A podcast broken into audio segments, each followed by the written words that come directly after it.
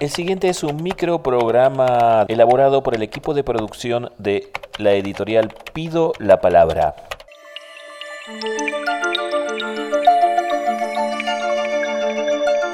Hola, ¿cómo están? Hoy vamos a tratar el tema de la capitalización de la ciudad de Neuquén.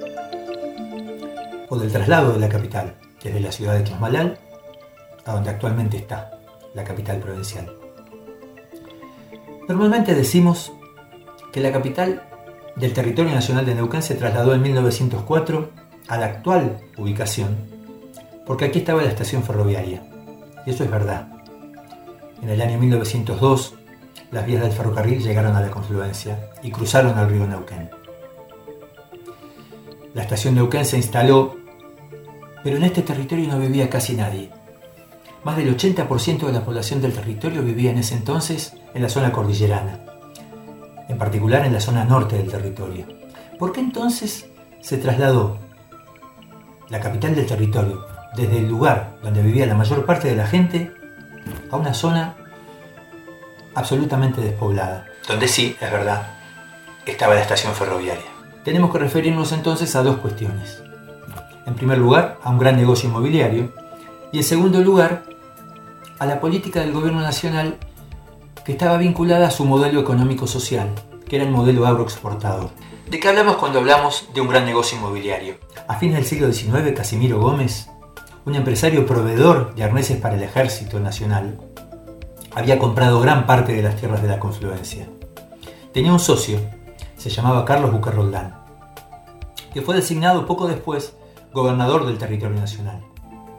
Casimiro Gómez y Bucarroldán hicieron una serie de gestiones para que se trasladara a la capital desde Chosmalal hasta la confluencia, es decir, a sus propias tierras.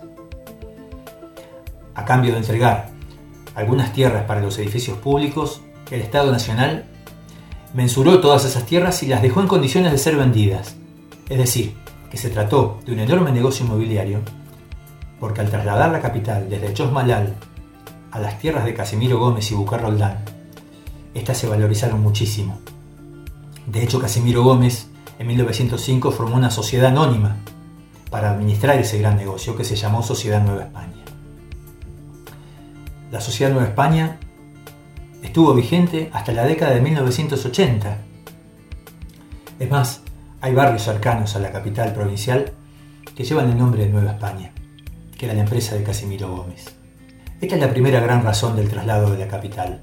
Un proceso de especulación inmobiliaria que no nos tendría que llamar la atención, porque la especulación inmobiliaria sigue siendo un rasgo muy importante de, la ciudad de Neuquén al día de hoy. La segunda razón tiene que ver con el modelo agroexportador que impulsaba el gobierno nacional de entonces. Era un modelo que estaba mirando hacia Europa, que estaba pensando en la exportación de granos y de carnes con destino a Europa.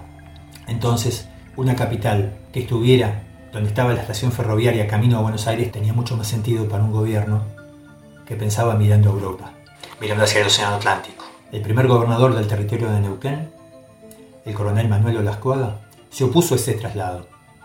Y así lo dejó por escrito en una carta que mandó y que fue publicada por el Diario la Nación.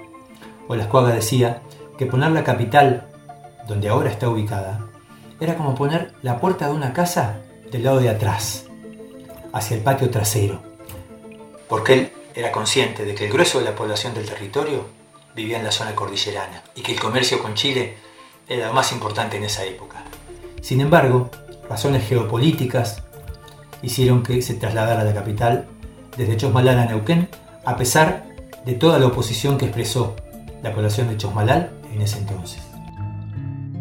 Todo este material que acabamos de compartir puedes encontrarlo desarrollado y ampliado en los siguientes títulos de Pido la Palabra. Neuquén para chicos y grandes Neuquén, preguntas para entender la ciudad. Y Neuquén, temas y problemas. Si querés conocer la otra historia, si crees que las niñas y jóvenes son capaces de pensar y sacar conclusiones por sí mismos, si defendés una educación que enseña a pensar y no a repetir y a obedecer, usa los textos de ediciones Pido la Palabra, libros desde la Patagonia. Encontranos en Facebook, Instagram o YouTube como Pido la Palabra.